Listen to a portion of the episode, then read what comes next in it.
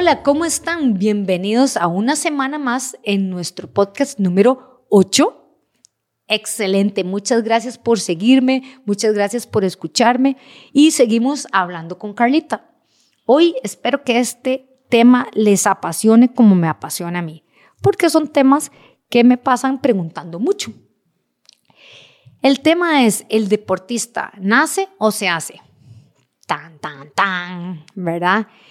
Esto es chivísima. Yo después les voy a contar mi experiencia personal, pero bueno, Vayámonos primero a lo que dice la ciencia. El deportista nace o se hace. Hmm. Que yo llevé un curso de lo que es el ADN. Resulta ser que no todos tenemos un mismo ADN, ¿verdad? Porque hay una mamita y hay un papito, ¿verdad? Y a veces sí se ponen de acuerdo en que saquen chiquitos como muy habilidosos y a veces no tanto. Entonces, realmente así, fisiológicamente hablando, y anatómicamente hablando, tan, tan, no. El deportista no nace, pero se puede hacer. Hay gente que nace y hay gente que se hace, ¿verdad?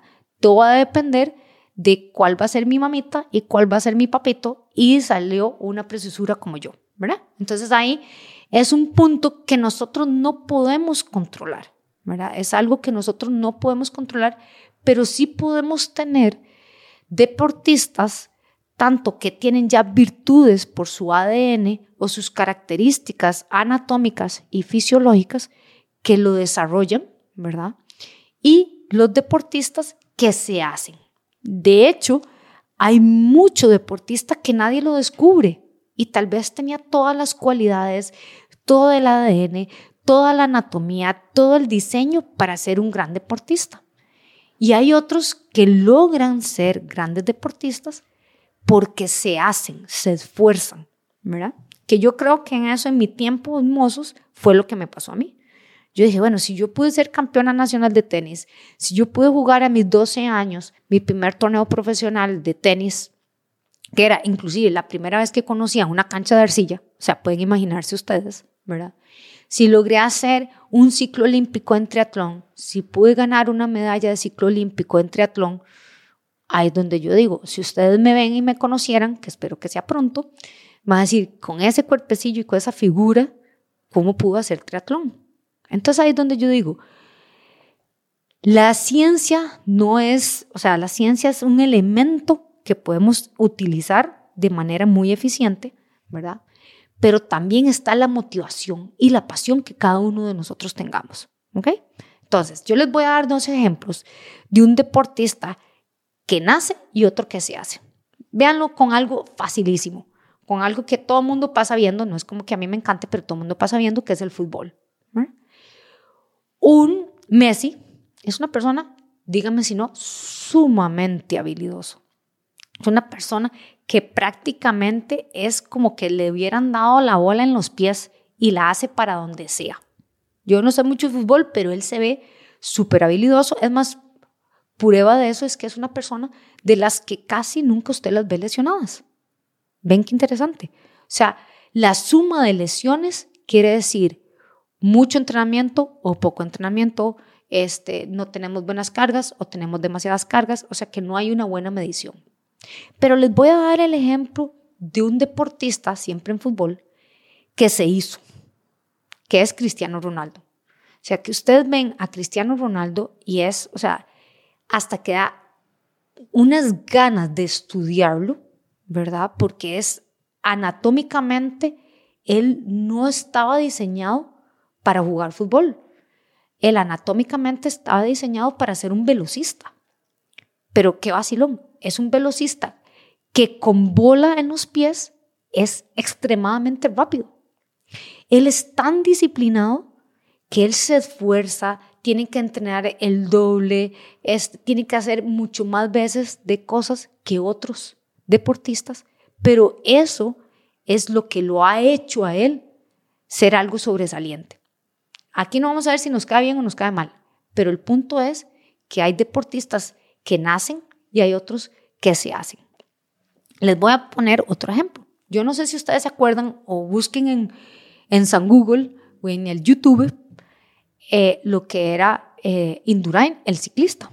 Era un ciclista español que ganó muchos, muchos este, vueltas de Francia, el Tour de France, que él tenía un consumo de oxígeno altísimo. O sea, su frecuencia cardíaca basal era, o sea, el sentado estaba como a 38 o 42 pulsaciones. O sea, una cosa monstruosa. O sea, su corazón era una bomba, una máquina para bombear sangre limpia y eficiente a todo su resto del cuerpo. Algo impresionante. Además, no hemos visto a nivel histórico algo mejor que un Miguel Indurain. Y era totalmente natural.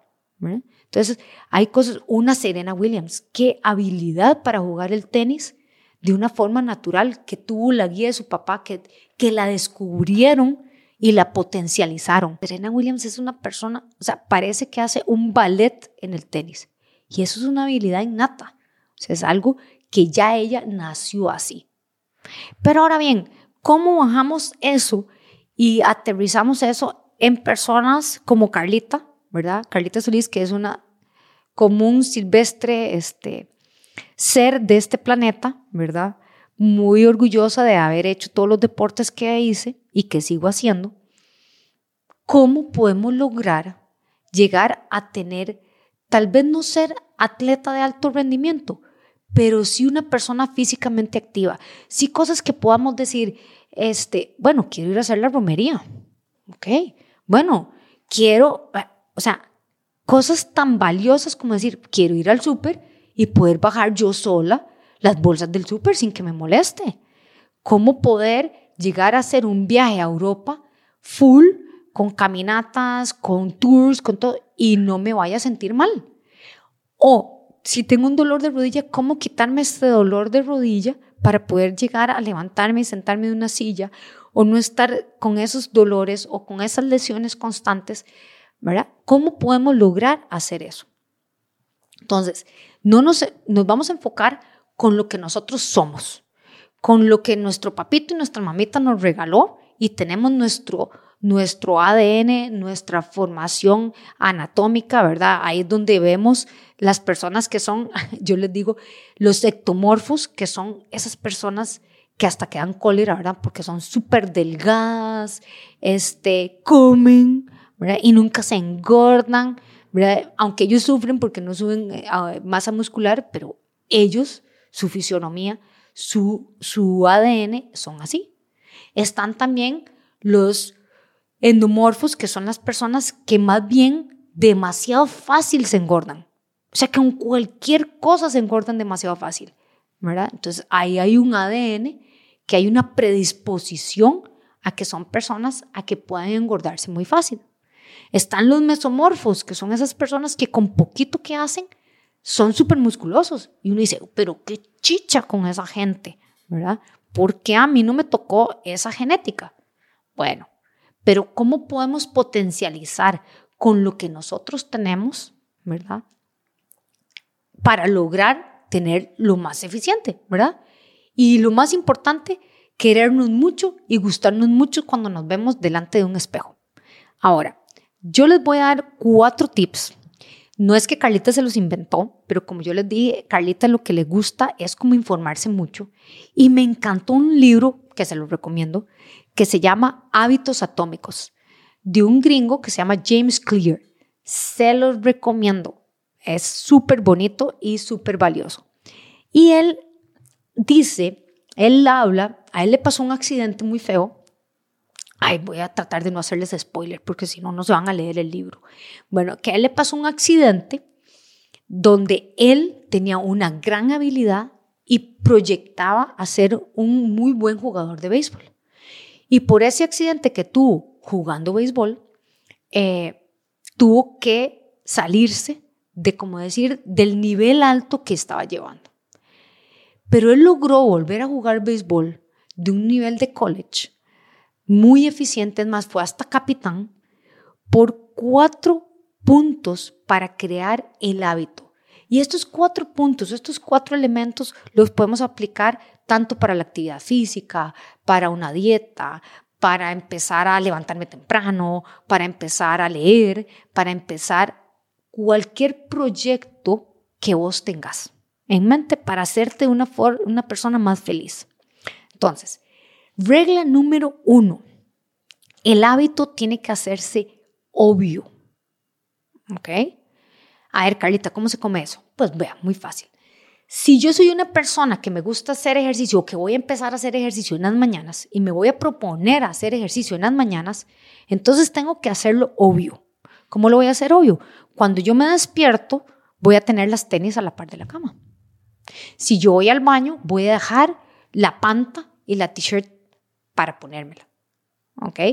Voy a dejar, como decir, cosas que me hagan, o sea, que no me hagan retrasarme, que no, que sea obvio que eso es a lo que yo me levanté. O por ejemplo, si yo digo, bueno, voy a empezar a hacer ejercicio en la tarde después del trabajo, entonces ¿cómo lo hago obvio? Ando el maletín en el carro. Porque entonces no me tengo que atrasar de que eso de que me voy a ir a la casa, voy a cambiarme en la casa. no, fatal. Cuando uno llega a la casa no quiere salir. Y ojalá con estos aguaceros o, una tarde preciosa y quiero mejor ir a hacer otra cosa. O sea, no. Entonces, de una vez lo hago obvio. Ando el maletín en el carro. Regla número dos, hacerlo atractivo.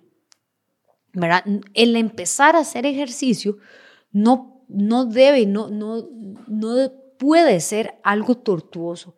Tiene que ser algo entretenido. Y hay gente que me va a decir, pero Carlita, estoy aquí porque el doctor me mandó, no porque yo quiera. Lo entiendo, ¿verdad? Hay, hay chiquillos adolescentes que ahora me dicen, Dey, aquí estoy en su gimnasio porque mi papá y mi mamá me mandaron, ¿verdad? O ay, porque tengo que bajar de peso, o ay, porque el doctor me mandó. Bueno, tratemos de hacerlo entretenido, ¿verdad? Tratemos de hacer algo atractivo, que no sea una tortura, que si yo quiero empezar con algo, a empezar a caminar. Este, busco cosas, a veces hay gente que puede lograrlo solo y lo que hace es que lo hace atractivo porque va escuchando podcast con Carlita, ¿verdad? O hay gente que lo que hace es que escucha música, hay gente que se compra alguna máquina y se pone un video, porque son personas que andan de video, o emociona a otros compañeros y lo hacen en grupo. ¿verdad? Hacen actividad física en grupo. Entonces, son cosas que los van haciendo atractivo. Entonces, no solo lo hacemos obvio, sino que también atractivo. Regla número tres, hacerlo fácil, hacerlo fluido. Si yo empecé, o sea, ya logré despertarme, me puse las tenis, me puse la panta, ya la t-shirt, ok, ya pasé, ok, lo que me gusta es salir a caminar. O sea, ya la parte obvia y atractiva ya pasó.